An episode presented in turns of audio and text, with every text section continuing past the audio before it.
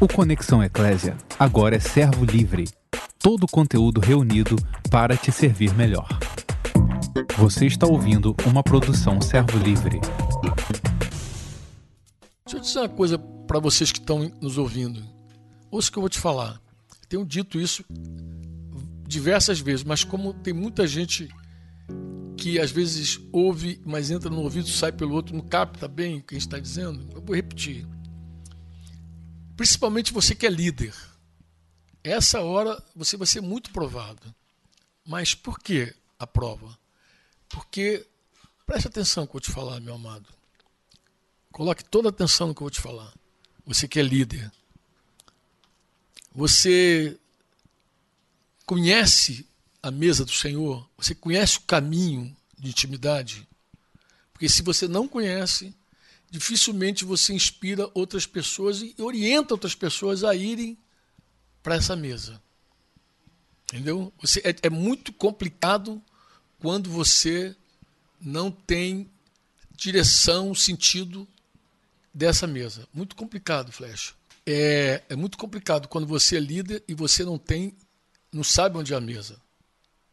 Você não sabe para quem ir, dificilmente alguém vai ser orientado também, por né? você também. Concorda comigo? Como é que eu vou saber para onde ir, né? É, isso, isso também os pais. Pais que estão agora pra descabelados, sim, desorientados. Eu ouvi hoje cedo Modesto, ouvi Cidinho agora tardinho, um pouco mais rápido, ouvi Cidinho, tá, tá, o, sinal ali estava meio confuso no início, mas deu para ouvir. A parte, eu vi Luciano, mas eu, eu prestei atenção quando o Cidinho estava falando justamente desse aprendizado que a gente deve ter nesse momento. Bem, hoje, deixa eu te falar uma coisa. Deixa eu começar falando contigo um tema que eu julgo que é de Deus para o teu coração para essa hora. Você sabe que nós temos netos, né? Denise está ali sentadinha bem de frente para mim. E Deus nos deu a graça de termos filhos e netos, né? E os nossos netos, a gente pode dizer que são todos lindos. A gente é vovô coruja mesmo. Todos são lindos, maravilhosos, todos fofura. Mas há uma menininha, a mais velha das meninas, que se chama Laura Galdino Franco. Essa garota não é mole, não. E ela, além de muito lindinha, ela também é muito inteligente. E certa vez, já faz um tempo já, eu até postei no meu Instagram esse videozinho, no Facebook, acho que eu coloquei também. Quando ela é bem novinha, ela estava brincando ali com a maquiagem, acho que era isso que ela estava mexendo com a maquiagem de pessoas adultas e alguém algum adulto repreendeu ela, falou: Não, Laura, não pode não. E aí, foi, não sei se foi isso, Denis está me corrigindo, dizendo que não é isso. Ah, ia sair. É, a tia ia no mercado e ela queria ir atrás, mas quando a tia olhou, viu que ela estava com batom, falou assim: Não, ah. não esse batom. Então, Denise está me contando a história real. A tia ia sair, ela queria sair com a tia, mas ela, quando a tia viu que ela estava de batom, falou: Você não pode sair com esse batom. Aí ela. Pirou. Não, ela falou aquela frase, né? Uhum. Isso não é justo. que eu vi, eu vi em loop, tá? Esse, esse foi o melhor anúncio que a gente então, já fez de, e ela de era live. Bem novinha, ela era bem novinha. Não, mas é engraçado que a última vez que eu falei sobre esse assunto, por que, que eu me lembrei desse vídeo? Uma irmãzinha querida também, dessas irmãzinhas também que não são fáceis, né? Mandaram esse videozinho, me mandaram esse videozinho dizendo: hoje o tema do que o Frank falou foi sobre esse assunto. Aí mostrou a Laurinha dizendo: Isso não, é justo. E interessante porque quando o, o meu querido é, Samuel Belo falou assim, Franco, seria muito oportuno você voltar àquele assunto, porque ele me ouviu em, ele me ouviu em Cabo Frio, quando eu falei pela primeira vez esse assunto, mas ele me ouviu também no Chile, num retiro lá em Santiago, onde eu falei um pouco mais sobre o assunto. Então ele falou assim: Puxa, Franco, seria muito legal se você pudesse voltar a falar sobre esse tema. Eu confesso eu me submeti à direção do Samuel, mas eu confesso que eu falei assim, poxa senhor, será que esse negócio tem algum sentido no meio de uma crise tão grande aí, tanta gente cheia de negócio na cabeça, então como é que eu vou falar sobre esse assunto? Mas hoje pela manhã, quando eu fui ouvir o meu amado Modesto das Neves, antes da oração, ele citou 2 Crônica 7,14, que é um texto muito conhecido da maioria, principalmente para esse tempo, tá? deve estar tá todo mundo citando. Tem uma camisa também da Virá com essa estampa. Se o meu povo, que se chama pelo meu nome, né? Modesto enfatizou isso, né?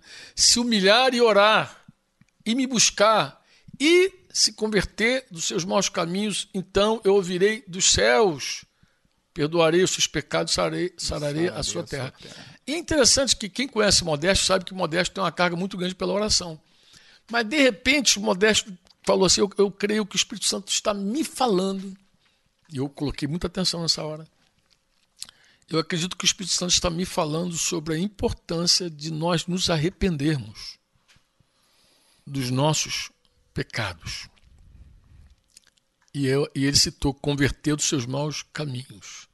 Porque, claro, eu tive certeza nessa hora, Flecha, eu tive certeza, eu falei, esse tema que Samuel solicitou é de Deus ele tem que retornar mesmo hoje. Por quê? Porque é um tempo de arrependimento. Uhum. Quando eu terminar essa conversa, talvez você diga assim, rapaz, como isso faz sentido? Isso que o Franco acabou de falar, quando a gente terminar hoje aqui. E nós precisamos nos converter. Eu falei isso um pouquinho ontem, né? Falei um pouquinho ontem sobre essa coisa da gente se converter, da gente se voltar. Mas hoje, ouvindo o Modesto, eu vi que a coisa era intenso. Era... Porque nesse processo o Modesto que eu dá ênfase à oração, lembra? Mas Sim. nesse processo do meu povo que se chama pelo se humilhar, orar, me buscar, nesse processo tem se converter dos seus, maus, caminhos. maus caminhos. Na verdade, a gente, não, a gente não faz isso de forma estanque, de forma uhum. separada, flecha. A gente faz junto. Quando eu oro, é, é, é, se, meu povo se humilhar. A primeira coisa é se humilhar mesmo, porque tem que se humilhar pra, até para orar. Porque se você não se humilha, você nem ora. Né? Você acha que resolve tudo do teu jeito. Quem ora? Oração não é religião. Oração não é liturgia. Oração é a confissão de dependência. Quem depende de Deus ora. Essa é a verdade. Esse, essa é a real. Então, quando é que a gente ora? Quando a gente está humilhado, quebrantado.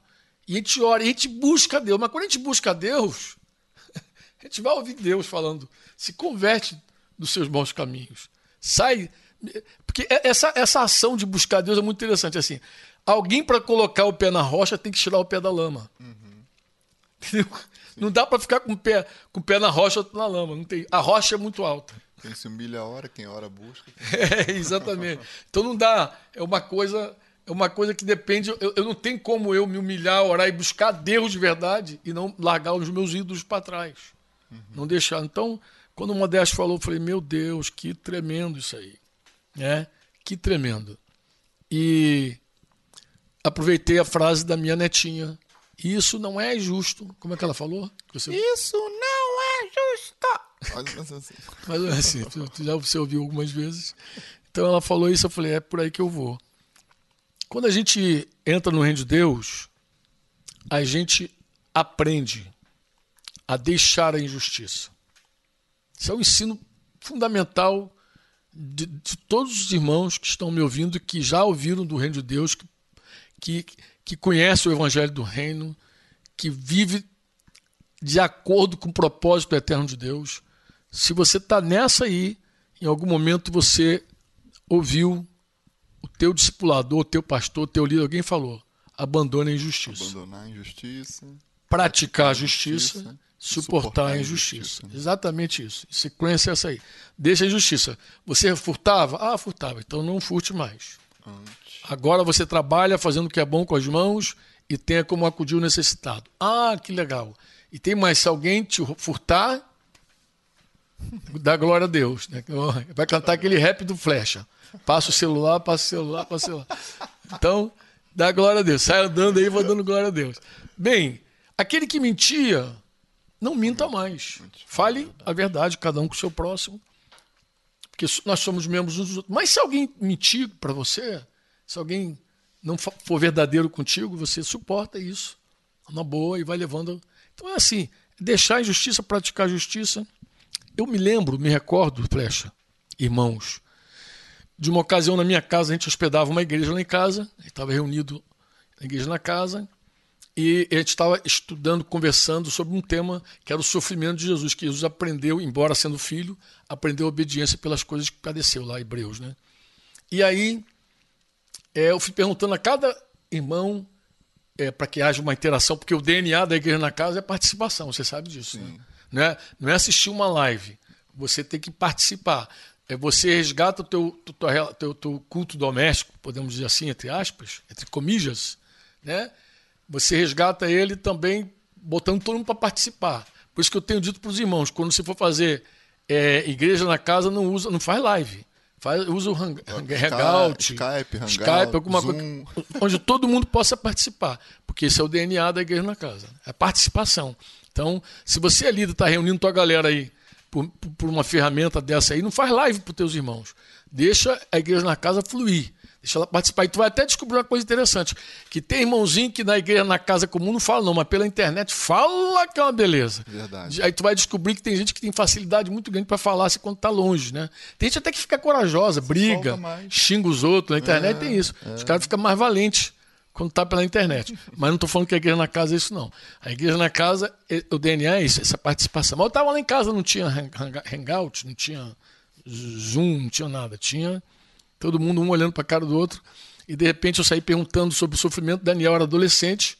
E quando chegou, cada um foi falando alguma coisa. Quando chegou na vez do Daniel, Daniel falou assim: Eu acho, eu julgo que a coisa mais difícil, o pior sofrimento é sofrer injustiça. Ah, foi interessante, ele era um dos últimos, o último. Quando ele falou, mudou o rumo da prosa. A gente estava lá com a, igreja, com a igreja na casa, todo mundo falando de um sofrimento, mas quando foi ele falou isso, sofrer injustiça, na hora Todo mundo falou, não, é, não, peraí, posso mudar? Eu concordo com ele. Também. Eu concordo com ele. Ele realmente falou, isso é muito difícil. É. Sofrer a injustiça é muito difícil. Eu acredito que uh, o, pior aprendizado, mais, o aprendizado mais desafiante para a nossa vida é, de verdade, sofrer a injustiça. E há mandamento para isso, Flash. Há mandamento para que a gente possa suportar pacientemente o trato injusto, porque a gente tem uma consciência para com Deus. A gente tem consciência da vontade de Deus. Então, por quem tem consciência da vontade de Deus, a gente passa por essa prova, a gente sofre injustiça na boa. E tu vai ler isso 1 Pedro 2, 19 20. Exatamente. Porque isto é grato que alguém suporte tristezas sofrendo injustamente, por motivo de sua consciência para com Deus Pois que glória há, se pecando, sendo esbofeteado, por isso suportaste com paciência. Então ele está dizendo: você não tem nenhuma glória, não dá glória nenhuma para Deus, não há nenhuma glória é, e você sofrer porque você fez algo errado. Está suportando. Oh, meu chefe está me perseguindo. Mas aí teu chefe está perseguindo você por quê? Se deu aí mole. Tu, aí você descobre que o cara tira o tempo do patrão, mais esculhambado. Mas ele é, tá, aprontou, está sofrendo e agora está dizendo que está sofrendo justamente. Isso não é bem assim, não, né? Você sabe disso. E aí diz assim: se entretanto, Pedro falando, quando praticais o bem, sois igualmente afligidos e suportais com paciência, isso é grato a Deus. A NVT vai dizer assim: porque Deus se agrada de vocês quando, conscientes da vontade dele, suportam com paciência o tratamento injusto. Claro que não há mérito algum em ser pacientes quando são açoitados é, por terem feito mal, mas se sofrem por terem feito bem e suportam com paciência Deus se agrada de vocês. Coisa linda. Então existe um sofrimento que agrada a Deus realmente e existe um outro sofrimento que não agrada a Deus. Não é, que, é que tem sofrimento que não agrada a Deus, não é essa questão. É que você suportar isso não traz nenhuma glória para Deus. Desculpa eu estar usando é. aqui minha pilha aqui, né? Mas é, é muito interessante ver que Pedro ele não nota só que que é interessante ou que é, é até existe algum valor, não? Ele, ele coloca isso numa categoria realmente acima, né? Que, que, que, faz até como se fosse algo desejável. Né? Eu até lembro dos, dos cristãos falando daquela coisa de, de terem se sentido honrados de terem sido perseguidos no nome do Senhor. Mas ele vai dizer isso depois. De... Ele vai dizer que para isso nós fomos chamados. É isso que é muito forte. Né? É dureza. Muito diferente do que. Para isso nós fomos chamados. Ele vai dizer assim: nós fomos chamados. Para abençoar quando nós estamos sofrendo. Sim. Quando a gente está sendo injuriado. Hum. A gente foi chamado para isso. Depois ele vai desenvolver. Tudo isso aí vai chegar aí. Por isso que tu captou agora. Captou antes. Muito bom. Mas o, o, que, que eu queria falar, Flash? Eu queria falar o seguinte: o que, que pode estar por trás do meu grito de injustiça? Né? Alguém diz como Laurinha, isso não é justo, ou então grita, isso é uma injustiça. Mas o que, que pode estar por trás desse grito? Alguém gritou. E, e, e lembre-se, flecha, irmãos, que gritar hoje, falar hoje não é só flecha. Falar mesmo, verbalizar com a língua. Você pode gritar pelo Facebook. Sim. Tu pode, pode gritar pelo Instagram. Tu pode, você pode escrever alguma coisa que soa como um grito, como um protesto. Ou como... dar voz, né? Alguém que fala Ou... isso. Puxa, toca aqui, nego. Tu mandou bonito agora. Inspirado, inspirado. Eu estou inspiradaço. Porque isso também, quando eu dou voz, eu estou concordando contigo. Sim. Eu tô juntando com você e dizendo: olha, é, isso é injusto. Está amplificando. Né? Tá amplificando. Você gritou que é injusto e eu vou lá e faço eco.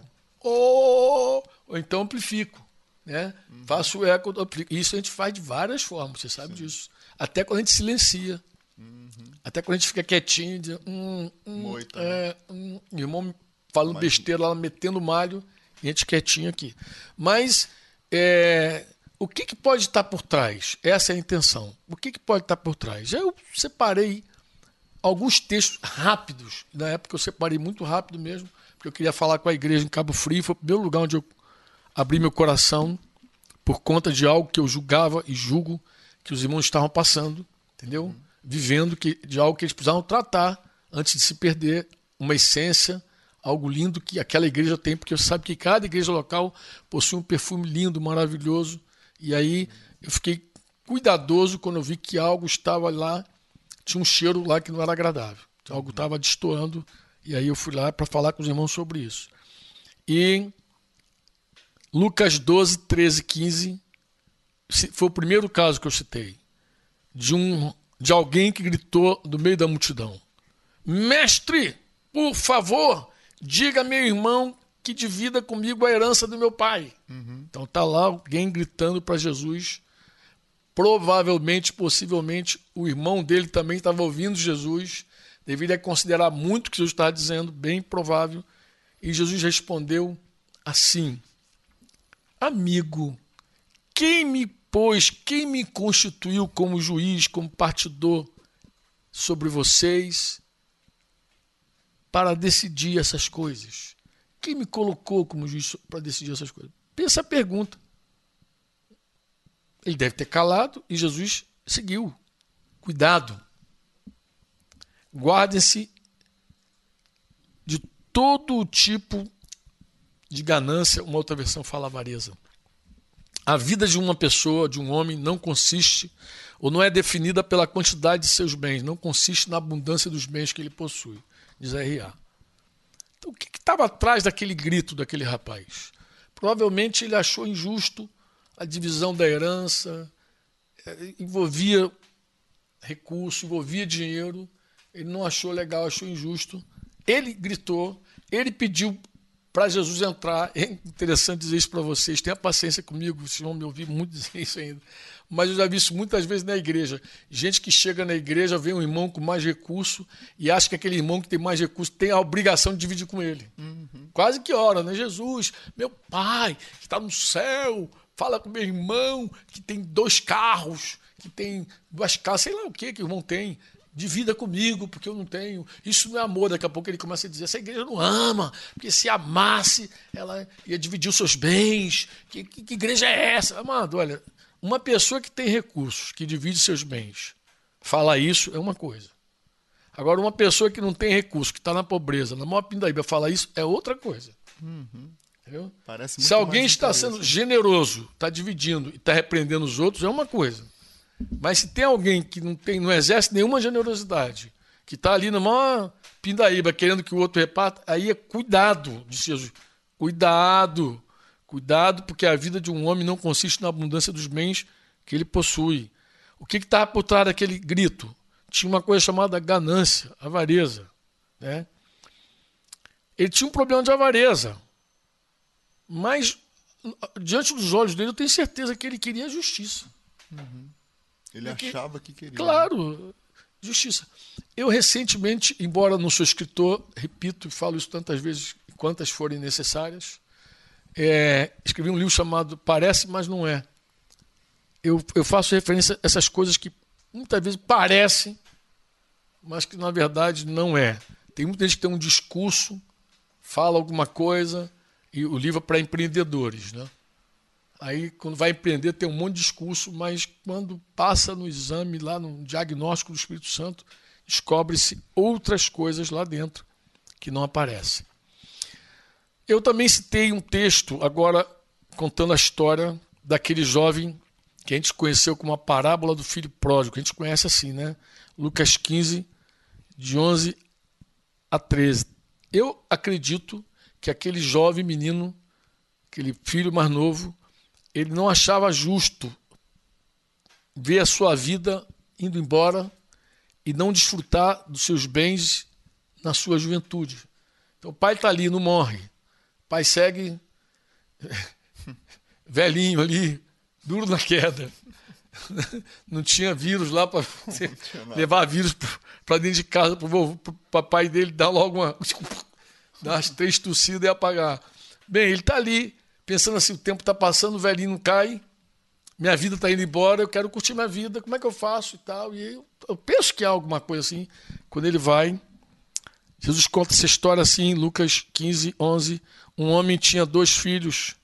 O mais jovem, o filho mais jovem, disse ao pai: Quero a minha parte da herança. E o pai dividiu seus bens entre os filhos. Alguns dias depois, o filho mais jovem arrumou suas coisas e se mudou para uma terra distante, onde desperdiçou tudo o que tinha por viver de forma desregrada. Que esse garoto, no coração dele, tinha como justo, engraçado, amados. Provérbios 20, 21 diz que é totalmente injusto.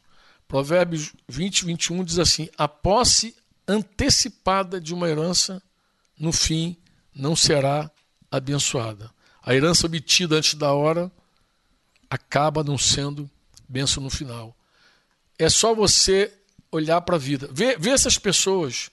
Quantos problemas você arruma quando você deita com a mulher antes de casar com ela?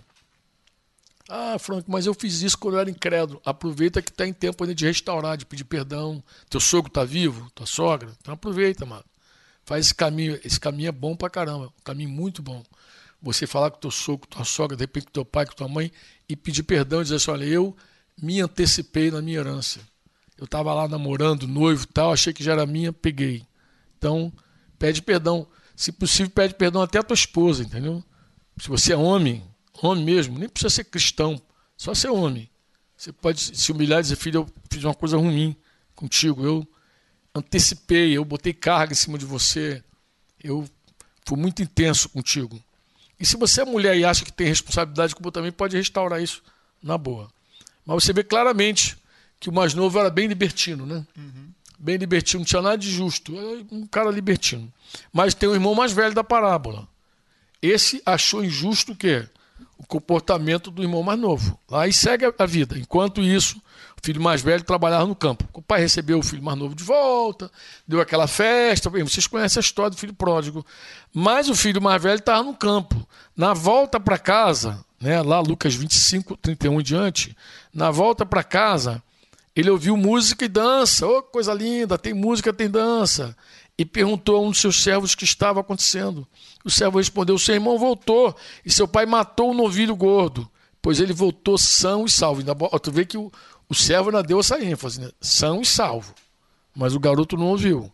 O irmão mais velho se irou e não quis entrar. Se irou porque, obviamente, ele achou injusto. Pô. O pai saiu, insistiu com o filho, mas ele respondeu: Todos esses anos tenho trabalhado como um escravo para o Senhor. E nunca me recusei a obedecer suas ordens. E o Senhor nunca me deu nem mesmo um cabrito para eu festejar com meus amigos. Mas quando esse seu filho, é meu irmão não, Flecha, esse não. seu filho volta depois de desperdiçar o seu dinheiro com prostitutas, o Senhor comemora, comemora matando um novilho. E o pai lhe respondeu: Meu filho, você está sempre comigo, e tudo que eu tenho é seu. Mas tínhamos de comemorar esse dia feliz, pois esse seu irmão Esse seu irmão estava morto e voltou à vida, estava perdido e foi achado. E eu denominei assim: enquanto o mais novo era libertino, achando, se achando justo, o mais velho era um homem sem amor e sem misericórdia, se achando justo. Então, por trás daquele grito, faltava misericórdia e amor. Quem conhece essa expressão? Eu trabalhei mais e mereço mais. eu trabalhei mais e mereço mais. Eu trabalhei mais e mereço mais. Os trabalhadores da vinha não viram justiça no salário que receberam. Você conhece essa história também, não conhece, Flecha? Sim. Mas Jesus contou essa parábola. Essa parábola chocou a nosso irmão Nelly, a nossa camaronesa querida. Não sei se ela está online, se tiver, pode fazer clique. Então Nelly ficou escandalizada com essa história, essa história dessa, dessa, dessa parábola que eu vou ler agora com vocês, que está lá. Eu citei essa parábola você vai colocar lá aí também, você está lançando uma coisa linda. Então, quem está em casa está lendo conosco. Eu gosto da entrada assim, ó. Pois o reino dos céus é como o dono de uma prosperidade que saiu. Eu gosto dessa comparação, como o reino dos céus. Tu vai ver que os próximos textos agora que eu vou ler, ele vai dizer como o reino dos céus. Essa história é muito interessante. Né? O dono de uma propriedade que saiu de manhã bem cedo a fim de contratar trabalhadores para seu vinhedo.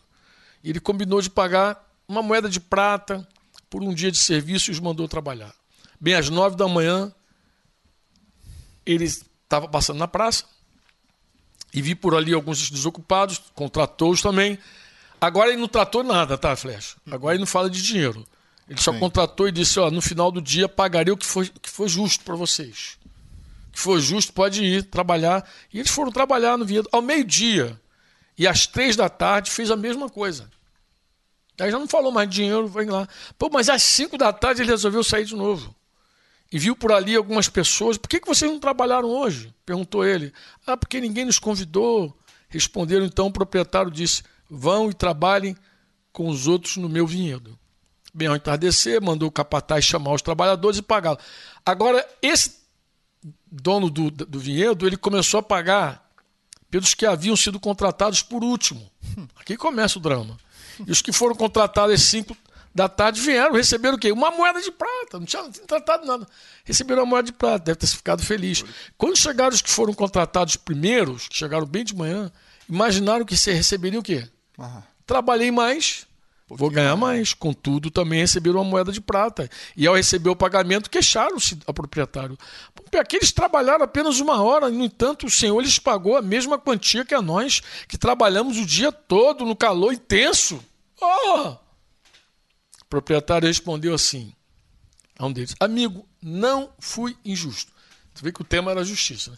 Não fui injusto. Você não concordou em trabalhar o dia inteiro por uma moeda de prata? A pergunta. Vou repetir porque eu dei a entonação errada. Você não concordou em trabalhar o dia inteiro por uma moeda de prata, meu filho? Sim. Claro. Então pega o seu dinheiro e vá, pô. Eu quis pagar ao último trabalhador mesmo que paguei a você, pô. Agora, é contra a lei eu fazer o que quero com o meu dinheiro? Já que tem alguma lei que impede de eu fazer isso? Não. Não é contra a lei. Ou você está com inveja, hum. porque fui bondoso com os outros. Aí doeu. Doeu. Então, por trás desse grito aqui, havia inveja. É injusto. Não, inveja. Era, era, era inveja. Né? Aí vou contar uma história para você aqui. Agora essa história, rapaz, ela também ela é difícil porque ela vai aparecer em Mateus 25, 14 a 30, Lucas 19, 11 a 26. Mas ela, ela tem um tom engraçado. Bem recente eu falei sobre esse assunto lá em Pô da Folha. O Yuri está ali, já deu uma risadinha, sabe o que eu vou falar, imagino, presumo. O que, que rolou lá em Pô da Folha? Estou falando sobre esse assunto, você também estava lá, você é testemunha. Sim. Ocular. Uhum. E eu fiz uma pergunta assim: vocês acham justo tirar de quem tem menos para dar a quem tem mais? Sim. E tinha um irmão do lado lá. Falou, como é que ele falou? Claro, não. Assim, como é que é? Bate! Bate, é. é claro, claro, que é injusto! claro que é injusto, tchê! Não mandou essa assim, não. Bate! Sem expor de onde ele era. Não, não tem nada. Ninguém. Aí, bate! Claro que é injusto. Eu falei, calma, meu filho, calma. E voltei ao assunto. E mostrei que, que Jesus ensinou que é mais sábio e justo tirar daquele que não produziu nada por causa da sua maldade e da sua negligência. Entregar para aquele que dobrou sua produção por conta da sua diligência. Aí eu coloquei nesse contexto ele que é um garoto empreendedor também, deu aquela refletida na vida, né? Peraí, não, bem, como é que é isso? Aí eu comecei a contar a história. O reino dos céus também pode ser ilustrado como a história de um homem que estava para fazer uma longa viagem. Esse não contratou para o Viedo, esse resolveu fazer uma, uma longa viagem.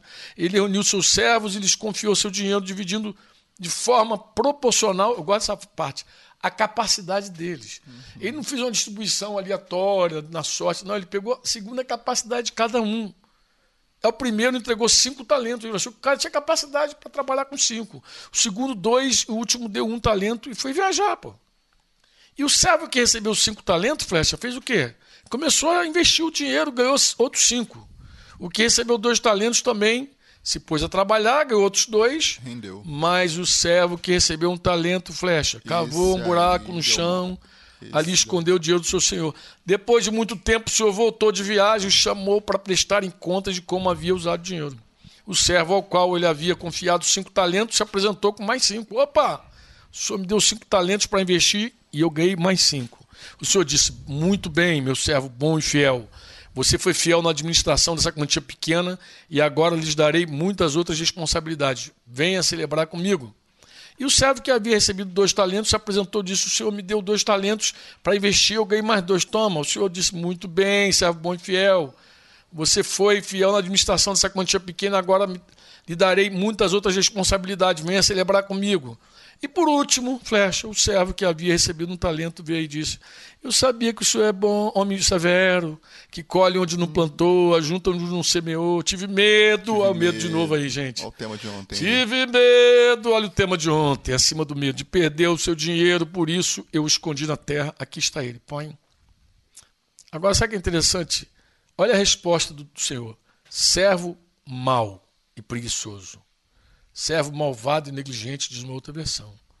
Se você sabia que eu colho onde não plantei e ajunto onde não semei, por que não depositou meu dinheiro? Pelo menos eu teria recebido juros. Em seguida ordenou: tirem o dinheiro desse servo e dei ao que tem os dez talentos. Pois ao que tem, mais lhe será dado, e terá em grande quantia. Aqui eu falei para tirou do que tinha menos e deu porque tinha mais. Olha que coisa. E o que tem, disse ele, que tem, mais lhe será dado, e terá em grande quantia. Mas o que não tem, flecha. Até o que tem. Até o que tem, mesmo o que não tem, lhe será tirado, será tomado. E ainda disse assim: agora lança esse servo inútil para fora na escuridão, onde haverá choro e ranger de dente. Ela deu uma lima no cara, botou ele para fora. Então, eu, primeira coisa que eu quero te falar sobre essa parábola, e, e sobre a outra também.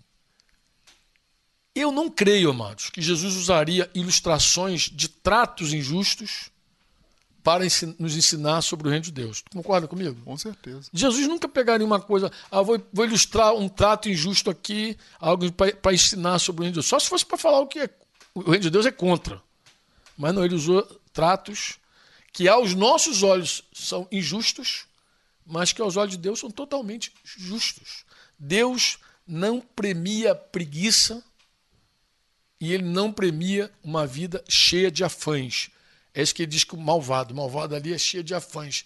É aquela vida tribulada, turbulenta, né? aquela, aquela vida de Marta. Uhum. É, é, ele diz que Maria escolheu a boa parte. Ativismo não é sinônimo de produtividade.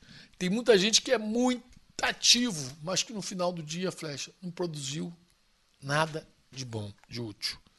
Então, Deus não premia negligência, preguiça e gente cheia de afãs. Deus não premia.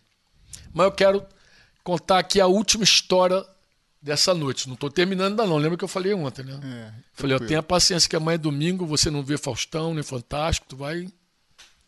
Tu, vamos comigo, vamos com a gente, né, Flecha? Se acomoda aí na cadeira que tem... Relaxa aí, vou até beber uma aguinha. Fica Abre tranquilo. tua Bíblia, eu quero te mostrar aqui uma história que também muita gente diz que é injusta. Né?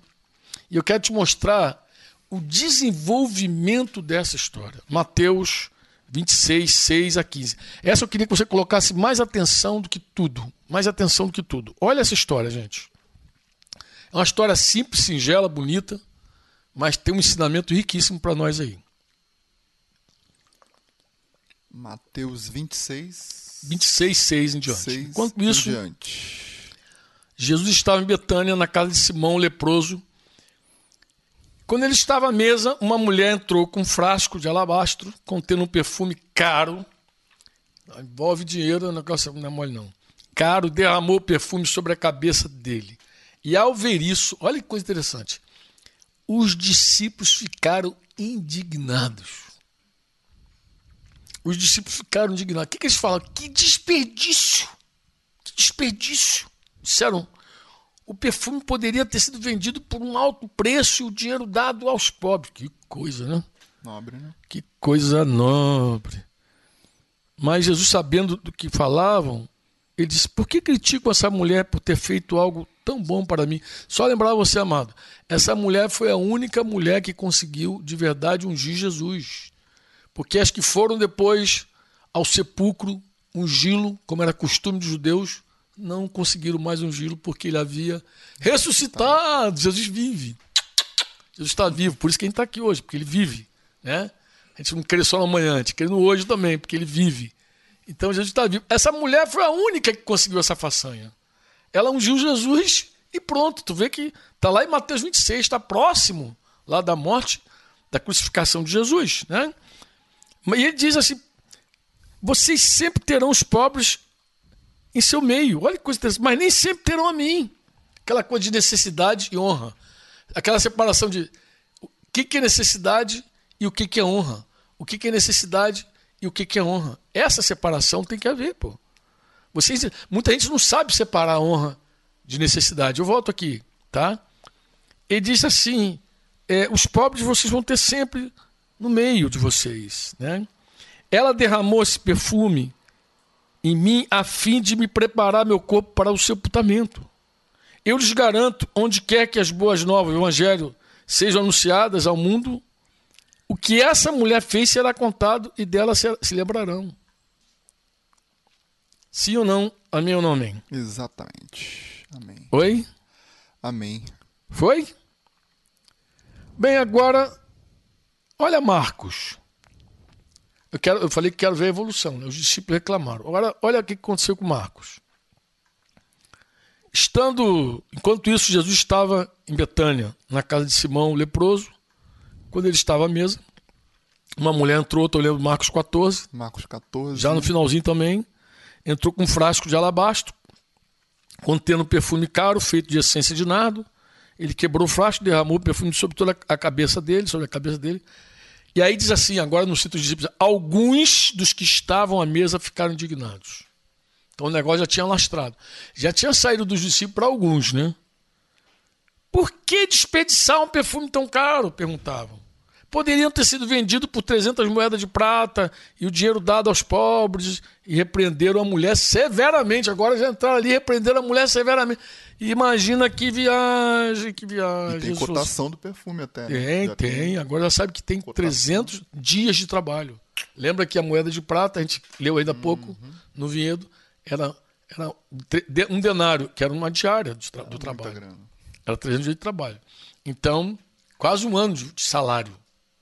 Quase um ano de salário. E ela, a galera pulou, né? Pulou ali, gritou, pá, como é isso e tal, pá. Mas Jesus deu a mesma resposta tal.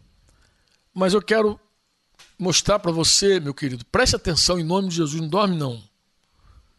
Eu quero mostrar para você como é que os discípulos e aquelas pessoas chegaram a essa conclusão.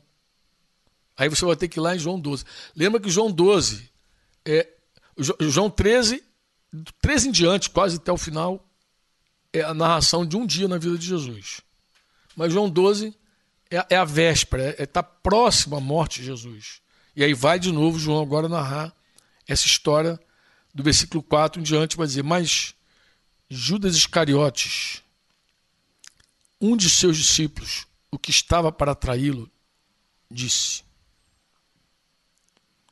Por que não se vendeu esse perfume por 300 denários e não se deu aos pobres? Quem começou essa história? Judas. Judas Iscariotes. Olha bem, olha que discurso social bonito, lindo. Oh, que discurso bonito, político esse discurso. Por que não se vendeu isso? aos pobres. Veja bem, os discípulos falaram isso depois. Depois alguns disseram isso, mas isso começou na boca de um homem. Um homem saiu com essa conversa. Um homem lançou essa palavra. Por que não se vendeu esse perfume por 300 denários e não deu Agora, olha o que, que João vai dizer. Isso ele disse, flecha.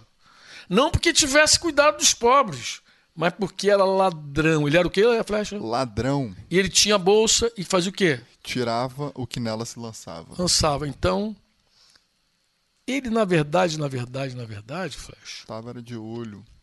Ele estava de olho. Jesus vai dar a mesma repreensão. O que estava por trás daquele discurso de Judas que depois contaminou os discípulos, que contaminou também alguns? Um homem querendo uma oportunidade para roubar. Um homem querendo uma oportunidade para roubar jogou uma dúvida no meio dos discípulos. Por que não se vendeu? Por que não se vendeu? Daqui a pouquinho tinha uma galera repreendendo severamente a mulher por causa disso. Porque foi um burburinho. Aquilo ali foi um, foi um WhatsApp. Ali foi uma, ele mandou o zap para um só. De repente para dois. Daqui a pouquinho estava aquele burburinho. Daqui a pouquinho estava aquela galera. E o fermento tinha tomado conta de geral. Você concorda comigo ou não concorda? É, e eu acho que é, tem uma coisa terrível nisso, que é às vezes nem se sabe mais a origem daquilo, da onde que aquilo surgiu.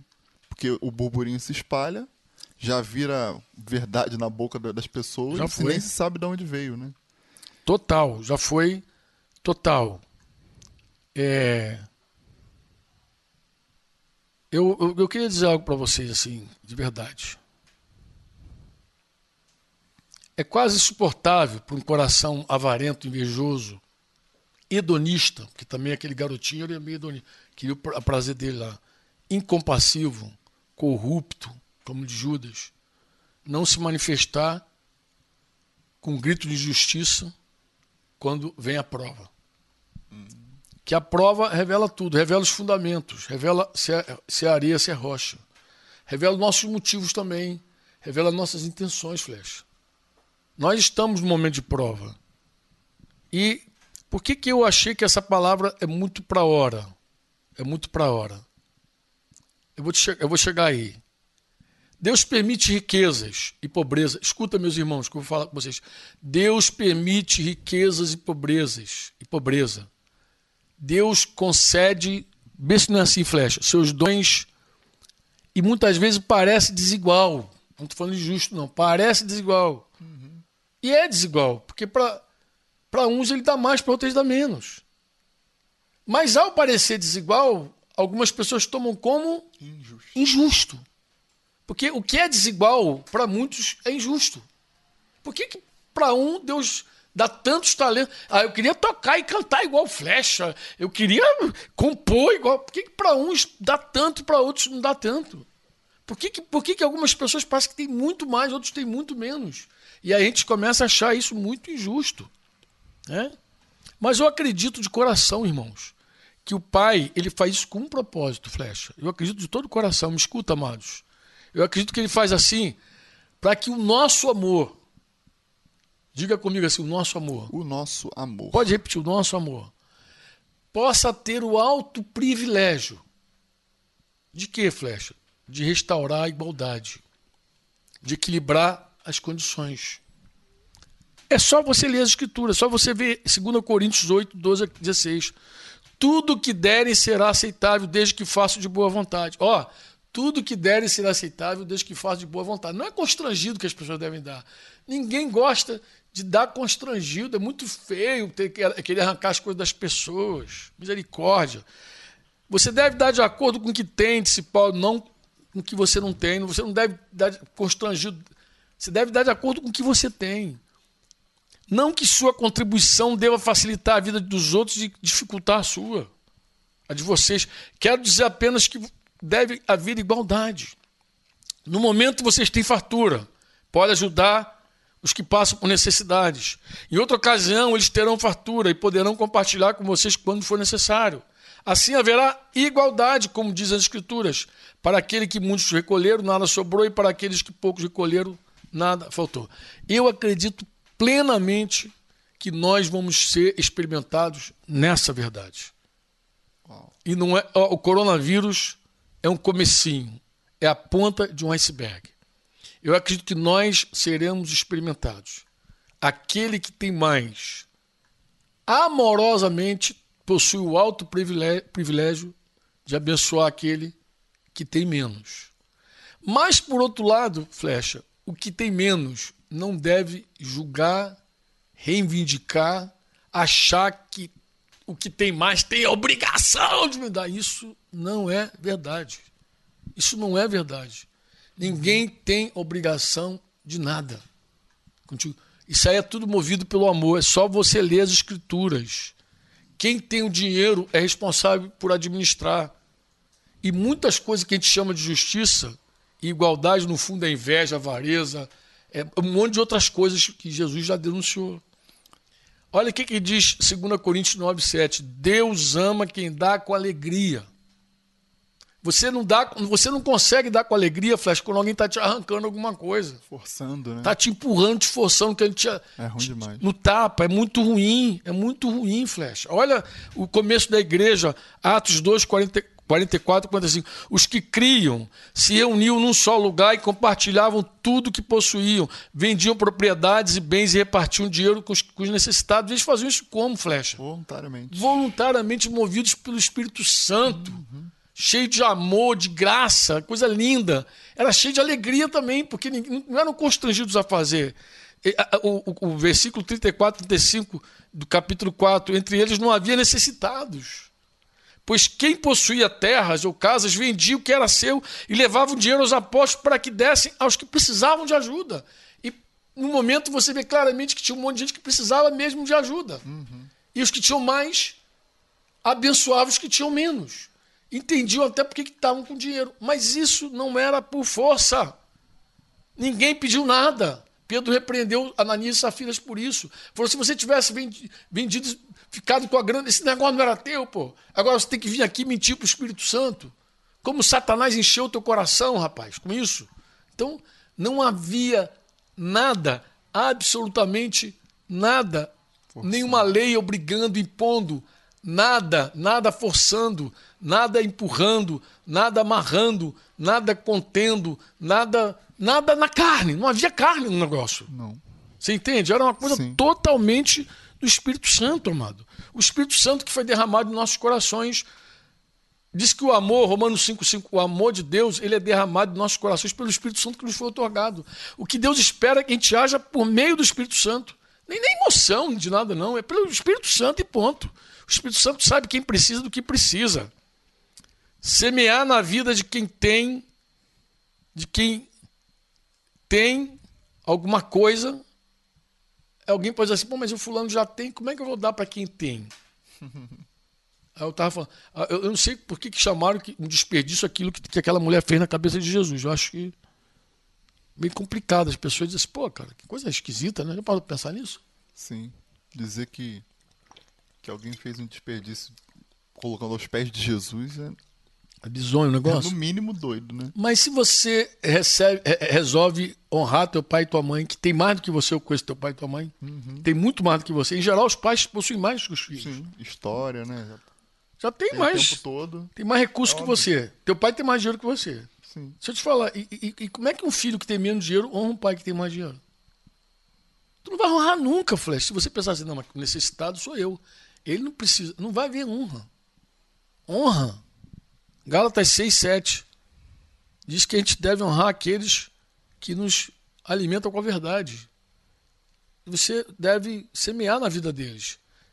Diz que aquele que está sendo instruído na palavra deve fazer participando de todas as boas coisas que ele que instrui. Não diz que o cara é necessitado. Uhum. Não é necessitado.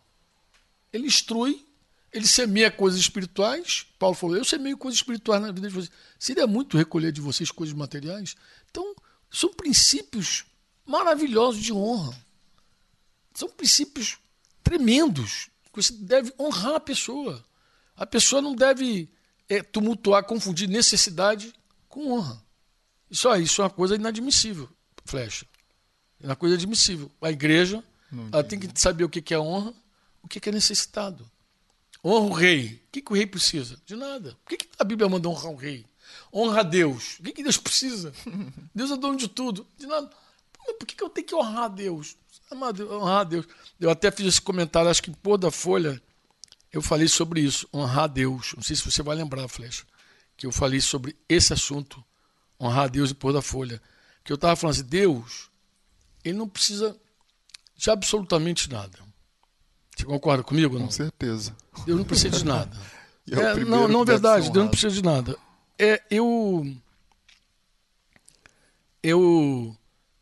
Outro dia mandei um texto para uma irmãzinha querida, que ela. Irmã, irmã, que ela tem compromisso assim com a MD. A MD é uma, é uma, é uma, é uma pessoa jurídica, é uma agência missionária, é uma bolsa que a gente tem para atender a obra missionária. Essa irmã hoje a gente nem. De verdade, a gente nem cuida dela.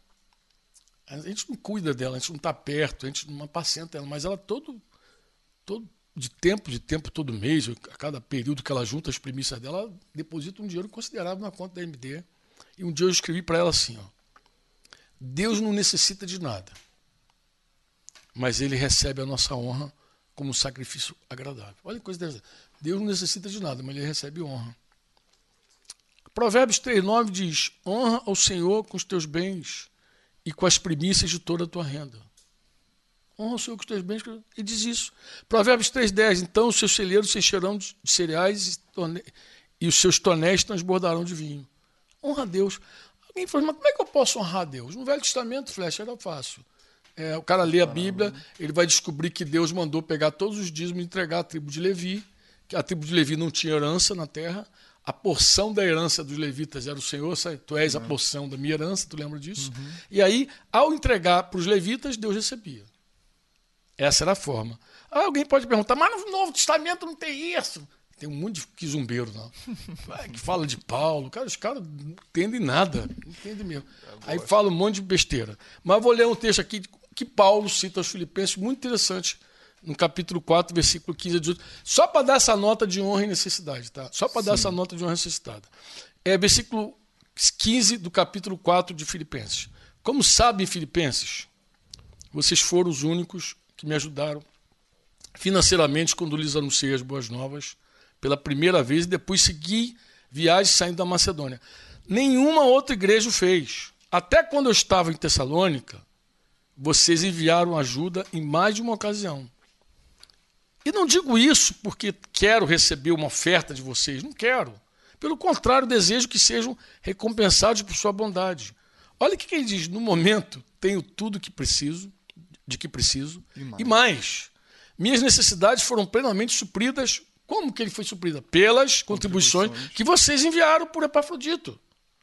Agora, olha a flecha, dá nota nisso, ressalva isso. Elas são um sacrifício de aroma suave, uma oferta aceitável, agradável a Deus. O que, que Paulo está dizendo para os filipenses? Aquilo que vocês mandaram para mim, Deus recebeu. Eu estou suprido, totalmente suprido nas minhas necessidades. Não tenho nenhuma necessidade, porque Epafrodito chegou aqui com a oferta que vocês mandaram e Deus recebeu como sacrifício de aroma suave, uma oferta aceitável e agradável. E concluí esse mesmo Deus que recebeu, que cuida de mim, lhes suprirá todas as necessidades por meio das riquezas gloriosas que nos foram dadas em Cristo Jesus. Eu escrevi isso para ela que eu achei que era tremendamente necessário dizer isso para minha querida irmã. Tomara ela esteja nos ouvindo. Tá que ela vai lembrar, ela vai conectar. Diz assim, ó, no Velho Testamento era com os levitas, agora são com aqueles que fazem a obra de Deus, que vivem de maneira exclusiva para fazer essa obra. Toda vez que você entrega essas pessoas, Deus recebe. Deus recebe. É Deus que é. É a forma de Deus, né? Mas Deus é honrado quando você honra teu pai e tua mãe. Deus é honrado quando você obedece a palavra dele. Deus é honrado. E aqui eu quero terminar dizendo isso. É muito importante que vocês escutem a voz dos vossos líderes, dos vossos pastores. 1 Tessalonicenses 5, 12 13 diz, Agora vos jogamos, irmãos, que acateis com apreço os que trabalham entre vós e os que vos presidem. Eu quero voltar numa dessas lives só para explicar sobre isso. Os que vos presidem no Senhor e vos admoestam e que os tenhais em é, com amor e em máxima consideração por causa do trabalho que realizam.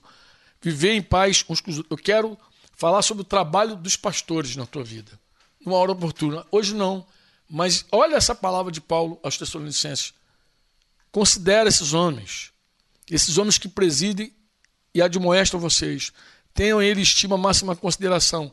Saiba separar o que é honra e o que é necessitado. Faz isso de forma clara, objetiva. Deus vai ser glorificado com a tua vida e Deus vai ser honrado com a tua, com o teu cuidado, com a tua oferta, ele vai ser honrado, porque quem dá para os pobres empresta a Deus, uhum. né? E quem honra aquelas autoridades que cobrem tua vida, Deus recebe como oferta de aroma suave também. E eu quero terminar dizendo assim para você. Hebreus 6, 10. Eu poderia falar muito sobre autoridade. Não sei quanto tempo estou falando aqui, Tita. Quanto tempo está a nossa live. Uma hora e meia foi o que eu previ, mais ou menos, a gente está falando. Bem, Hebreus 6, 10, eu quero deixar dois versículos com vocês, que estão em casa, de quarentena. Tá? Deus, guarda isso que eu vou te falar, amado. Guarda isso. Eu quero inspirar teu coração com essa palavra. Se possível, medita essa semana sobre essa palavra. Hebreus 6, 10 diz assim: Porque Deus não é injusto. Eu sei que muita gente grita, isso não é justo, mas Deus não é injusto, para ficar esquecido do vosso trabalho e do amor que evidenciaste para com o seu nome. Deus não é injusto para ficar esquecido do teu trabalho. Me escuta. Você que é pastor dele está desesperado aí, meu Deus, como é que vai ser? Não estou reunindo. Deus vai cuidar de você como tem cuidado sempre. Se ele precisar mandar um corvo até a tua janela para te alimentar de carne, ele vai fazer. Não tenha dúvida, apenas confie no Senhor. Deus é teu pai, ele cuida de você. Não vai haver nenhuma quarentena, nenhum coronavírus, nada é maior que o Senhor, nem chega perto. Deus preside sobre os dilúvios. Ele está sobre o caos, ele ordena tudo. Pode ficar tranquilo em paz, não tenha medo.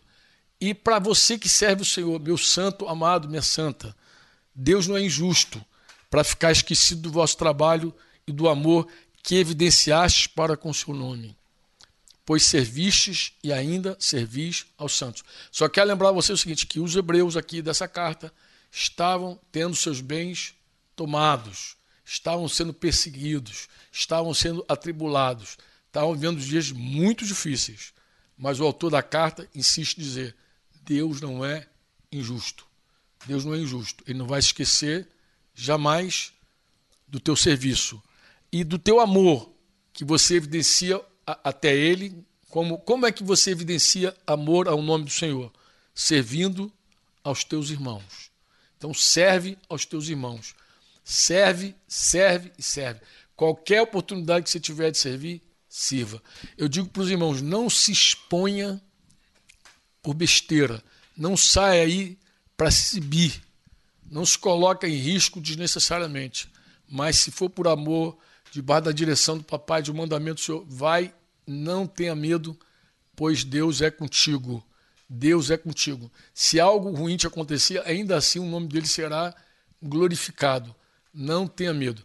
Se você é, é casado, a tua esposa ela não crê como você, respeita a fé da tua esposa e limite-se ao máximo. Porque se algo acontecer de errado, tu vai ter dois problemas. Além, de, do, problema, além do vírus ter entrado na tua casa, tu vai ficar sem autoridade para pastorear a tua mulher. Porque ela vai dizer, eu te disse, eu te disse, eu te falei, eu te falei. Ela vai dizer para você, mas naquilo que é mandamento, diga para tua mulher, meu amor, eu tenho que ir. Se você não tem fé para me receber de volta, bota minhas malas lá de fora, eu nem entro. Dali mesmo eu saio. Mas eu tenho que ir. Você sabe o meu compromisso com o Senhor e meu compromisso com a palavra. Então, respeita a fé no que for possível. Mas se contrariar a palavra, se você é pastor e alguém te chamou para ungir, vai, porque você está obedecendo a palavra. A pessoa está obedecendo a palavra, ela está dizendo: Eu chamo os presbíteros, e você é um presbítero, vai lá ungir, vai na fé do Senhor. Se tua mulher não tem fé para te acompanhar, fique em casa, diz: Meu amor, não tem nenhum problema, durmo na, na rua, mas eu vou cumprir a palavra de Deus. Mas não sendo isso, fica na tua casa, na boa, que você não peca. Inclusive, cuida bem dela e cuida de tudo, tudo, tudo que você puder fazer para cuidar, cuida e, e, cuida do coração, cuida da fé também da tua esposinha lá. Estou falando da esposa, pode ser bem o contrário também. Pode ser que a mulher tenha uma fé mais intrépida do que o homem, aí eu te digo, sujeita, porque se algum problema acontecer, depois você não fica sem autoridade para tratar, tá bom? Se trata na benção. É um conselho pontual que eu estou dando, porque eu acho que isso aí é para a hora, entendeu? É bem para a hora. 1 Coríntios 15, 58. Portanto, meus amados irmãos, sede firmes, inabaláveis, sempre abundantes na obra do Senhor, sabendo que no Senhor o vosso trabalho não é vão. Eu sei que por trás do grito de justiça tem muitas coisas, mas eu sei de uma coisa: o nosso Deus não é injusto. Ele é justo. Se você é, acha que a tua liderança não trata bem alguma coisa na vida da igreja, não toca alguma coisa que você julga corretamente, que não está sendo correto, não é pecado você falar com os que presidem a igreja. Não é, não é errado você falar. Errado é você, com a desculpa de que eles não te escutam, falar dessas pessoas, falar desses irmãos. E aqui eu fecho dizendo assim para você em nome de Jesus: olha, a palavra que o Modesto deu hoje é converta-se dos seus maus caminhos. Eu tenho certeza, irmãos, que os maiores pecados que nós cometemos hoje é com a boca, é com a língua, é com, é com a nossa comunicação maliciosa e pegando carona no que o Flecheira disse aqui, dando voz ao mal, sendo obreiro da indústria do medo e, e também difamando pessoas, espalhando fake news. Isso é trágico. Esse é o nosso maior pecado, eu te garanto. É o nosso maior pecado. Sabe por quê? porque nunca houve tanta comunicação como nos nossos dias. Tem briga pela internet, as pessoas vão para lá para se engalfinhar, brigar, envergonhar o nome de Jesus. Então nunca se pecou tanto, flecha, como nos nossos dias tem pecado e pecado desse jeito, falando coisas que não são verdadeiras, esparramando coisas que não são verdadeiras. E às vezes por trás de um grito de injustiça. Isso não é justo! E derrama, vomita no Facebook, vomita no Instagram, vomita em tudo que é lugar. Porque você sabe que isso chega em algum lugar. Chega em alguém. E contamina pessoas, destrói igrejas, divide famílias, arrebenta com todo mundo. E toda essa porcariada vai pela internet. Vai pela internet. Hoje a gente tem combatido o lixo, porque você está em quarentena, você está tentado com, com um monte de lixo, não é só videogame, é pornografia, é, é, série, é um monte de lixo chegando. Tem um monte de gente preocupada com esse lixo, mas também tem gente esparramando terror por aí, falando coisa que não é verdade, que não tem nem o bom senso de olhar, de investigar para ver se é verdadeiro, sai esparramando tudo que a gente trabalhando para a indústria do medo. Tem um montão de gente fazendo essas coisas. E, e, não ouvindo Deus, não buscando a Deus, não estando de verdade aos pés do Senhor, flecha aos pés do Senhor, não estando ministrando de, de coração, Senhor. O nosso compromisso, amado, não é esse. Olha, vou pegar a carona, vou repetir ao que Modesto falou hoje. Nós precisamos nos humilhar, orar, buscar Deus, mas precisamos nos converter desses caminhos maus. A gente tem que parar com isso, gente. A gente tem que parar com essa infantilidade toda. Nós precisamos nos arrepender de coração. Flecha, isso é vital, Flecha, é vital. Amados, isso é vital. Nós precisamos dar meia volta, vou ver, sabe qual é? Nos arrepender. A gente precisa guardar nosso coração, que é a fonte de tudo. Porque a boca fala do que o coração está cheio. Ah, e essa, quando eu falo boca, porque antes o nosso pecado era mais com a boca, boca, boca. Mas agora você tecla o que pensa. Você grava o que pensa. Você vai você vai comunicando. Tem gente que nem fala, só fica com o dedinho lá. Hora escrevendo bobagem, hora compartilhando bobagem, dando voz, aquilo que tu falou, dando eco, concordando. É um monte de. de é uma miséria, mano. Olha, se a gente quer ver um milagre na vida da igreja que vai impactar essa nação, tem que começar por nós. Nós precisamos proclamar um jejum, mas não é para Deus curar a nação apenas. É para nos levar a um verdadeiro arrependimento. A gente tem que sair dessa melhor, Flash. Você me permite fazer só uma. Meu querido, é Ó, total. Ontem eu estava tendo um papo com, com um irmão muito amado. E ele justamente vinha nesse tom. Mas você tá vendo o absurdo que tá acontecendo, tal, e, e A que fez tal coisa, e B que fez tal coisa, e C. E, de repente, eu, eu, não tô querendo. Eu não tenho nenhum mérito nisso, de verdade. Eu, eu tenho certeza que foi por graça de Deus. Foi como aquela a voz do que ele estava falando ali. Eu, eu parece que eu saí daquilo e eu acho que ele até ficou aflito, porque ele falou, falou, falou, falou, tem uma hora que deu aquela parada. Aí ele. E aí? Eu falei, de verdade, cara, eu acho que no meio disso tudo, o, o meu foco hoje está tentar descobrir o que, que Deus espera de mim. E eu vi que quando eu falei aquilo, foi, foi como se Deus realmente testificasse. É por aí. Porque no meio de, de tanto tiro para tudo que é lado, de gente que está fazendo coisas, acho que a gente acaba se esquecendo de, de refletir e de procurar entender o que que se. no que, que é, é, é, o que, que o Senhor quer de mim, o que, que o Senhor espera de mim, qual a postura que Ele espera do meu coração, me voltando para Ele, de que mau caminho eu preciso me arrepender, para então, quem sabe, a, situação geral ser transformada por aquela simples mudança de, de atitude. E aí agora a gente ouvindo tudo isso que tem acontecido, essa canção, tudo isso acho que só testifica em direção a esse sentido. É, muita gente é, acredita que para resolver o problema tem que descobrir a causa do problema, o culpado. Ó, tem um monte de irmãozinho que está me ouvindo aí que vive na internet caçando a China, é, conspiração. Aí o pessoal me manda, de vez, em de vez em quando eu respondo com muito carinho, irmão, descobrir os culpados não nos ajuda. Nunca a solução de um problema é descobrir quem é culpado. Não vai resolver. Você não soluciona um problema descobrindo quem é o culpado. Se foi a China, se foi o Soros, se foi o, Rockefeller, que foi, se foi, não interessa quem foi. A gente está com um problema diante de nós. Não se resolve achando culpados, não se resolve encobrindo o problema, não se envolve, resolve negando o problema, fazendo cara que não tem problema. Uhum. Não se resolve assim. Não se resolve com medo, superdimensionando o problema.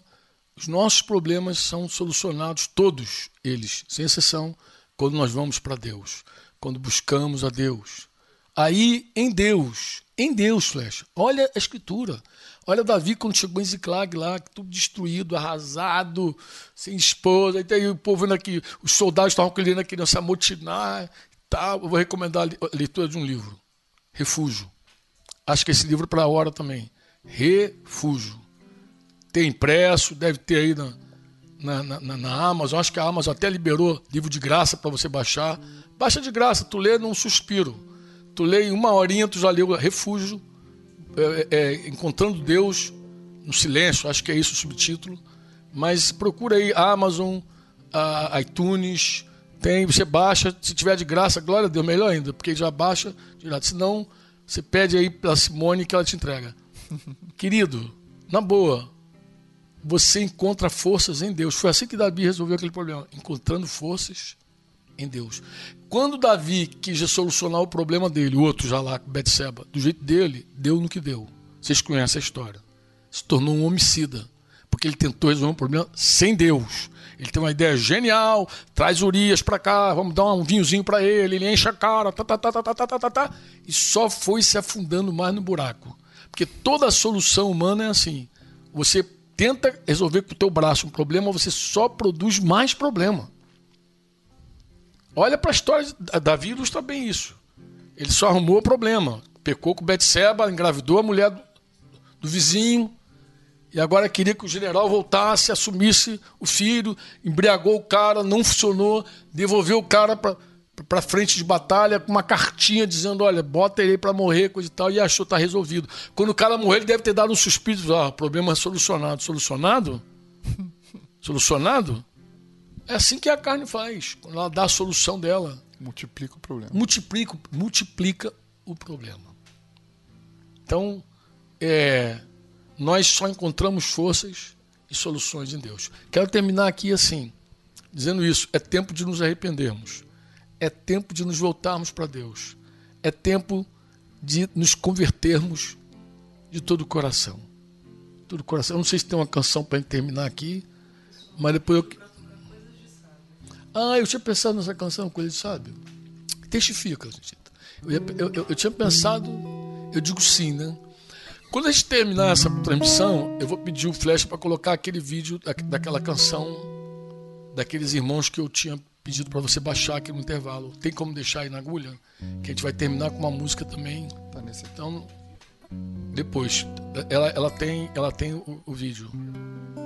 Tá em algum lugar aqui. Tá bom. Enquanto o Flecha toca, a gente vai resolver esse assunto. Tá bom. Flecha, vamos nós. Vamos embora. Coisas de sábio.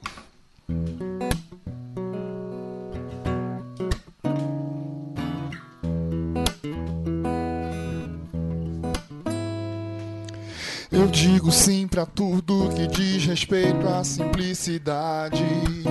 Eu digo não pra tudo que dê respeito à minha vaidade. Eu digo sim para agradecer a meu Criador em tudo. E por saber que nele o contentamento se torna lucro. Eu digo sim de braços abertos para a sabedoria. Eu sou feliz se no Senhor Deus o meu coração confia. Todo que se domina se faz melhor que um herói de guerra. Erra.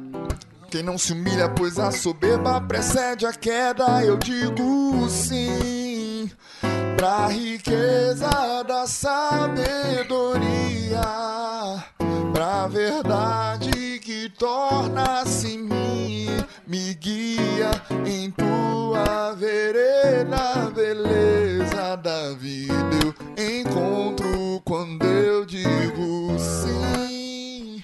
Pois quem busca justiça bondade achará a vida, a honra a verdade. Só sabe quem já descobriu, sabe é quem decidiu dizer sim. Amigo, quem na dificuldade ajuda e fica bem perto. Ah, como é preciosa a palavra dita no tempo certo. Mesmo que fira boa, a palavra serve para trazer cura. O fel se torna mel para o coração que encontrou doçura. E quem já não errou por achar-se bom, o melhor dos sábios. Se arruinou, se perdeu quem não se guardou no abrir dos lábios. Justo é como se chama ele que ama toda a verdade. Pois a justiça guarda aquele que anda em integridade. Eu digo sim pra riqueza da sabedoria, pra verdade que torna-se minha e me guia em tua vereda, beleza quando eu digo sim. Pois quem busca justiça bondade achará a vida, honra a verdade. Só sabe quem já descobriu, sabe é quem decidiu dizer sim para a simplicidade. Sabe é quem decidiu dizer sim pra viver a verdade. Oh, oh, oh, sabe é quem decidiu dizer sim.